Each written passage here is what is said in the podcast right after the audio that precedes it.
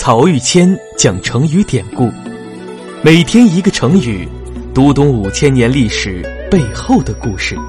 本专辑由曹玉谦播讲，张婷后期制作。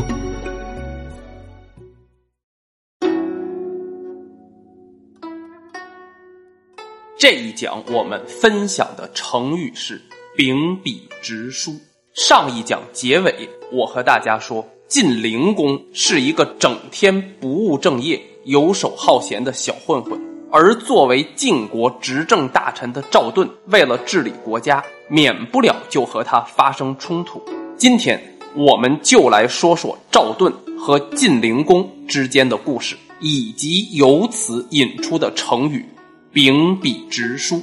晋灵公即位的时候年纪小，还没有成年，而辅佐他的赵盾是一个整天不苟言笑、让人见而生畏的人。小孩子嘛，对这样的长辈肯定是惧怕多于喜爱，不大愿意亲近的。时间久了，这种惧怕还会发展成厌恶。晋灵公和赵盾的这种关系，日后还有一个更加典型的范例，就是明朝的万历皇帝跟他的老师张居正。而孩子虽然小，却是堂堂正正的国家统治者，身边呢自然会有各种心怀不轨的人去引诱他。对赵盾感到畏惧甚至厌恶的晋灵公，也就特别容易从奉承和引诱他的人那里去寻求心理上的安慰，于是也就一步步被引入歧途。而这时的晋国，继晋文公、晋襄公之后，国力强盛。雄视诸侯，处在青春期躁动中的晋灵公无事可做，就开始想方设法的胡闹。他先是在宫中的高台上用弹弓去射外面的老百姓，看到宫外面的人群被自己射得东躲西藏、鬼哭狼嚎，晋灵公就哈哈大笑。除去胡闹，他还很残忍。有一次，赵盾和另外一个大臣在朝堂外，就看到有人抬着一个大筐往外走。拦下一看，居然是被晋灵公杀掉的厨师。再仔细一问，原来是厨师做菜的时候没有把熊掌给煮熟，就被晋灵公一怒之下给杀了。眼看着晋灵公一次又一次无法无天的胡闹，有责任也有担当的赵盾当然忍不住去劝谏他。但我们说过。赵盾被人比为夏天的太阳，性格严厉。晋灵公虽然是国君，但在赵盾眼里不过是个小毛孩子，自然是以责备为主。这么一来二去，两人之间的矛盾也就越积越深。那这个时候，晋灵公怎么办？他想到了最直截了当的解决方案，把赵盾杀掉。于是他先派出了刺客。结果没想到，这个刺客性格耿直。他清晨前往赵盾家中行刺时，看到一位勤劳无私的大臣正穿戴整齐，准备上朝，实在不忍下手。但他的信念又不允许他违背国君的命令，于是就一头撞死在了赵盾家门口的大树上。晋灵公呢，一计不成，再生一计，他又训练了一条十分凶猛的大狗。准备在赵盾上朝的时候咬死他，结果晋灵公身边有一个大力士，曾经受过赵盾的救命之恩。这时他不顾一切冲上前去，杀死了那条大狗，还打散了前来追杀赵盾的卫队，拼死救出了赵盾。连续遭到谋杀的赵盾自然无法继续以前的正常生活了，他就逃到了晋国的边境。注意，他没有离开晋国，而只是在边境附近。住了下来。那这边呢？胡作非为的晋灵公不得人心，无论官员还是百姓都期盼着赵盾回来。在这种气氛中，赵盾的兄弟赵川就率领亲信杀死了晋灵公，然后迎接赵盾返回，主持国政。赵盾回来以后，心里对赵川是感激的。虽然因为他杀死了国君，不能大加封赏，但也谈不到惩罚。而就在这时，另一个重量级的人物登场了，他就是晋国的太史董狐。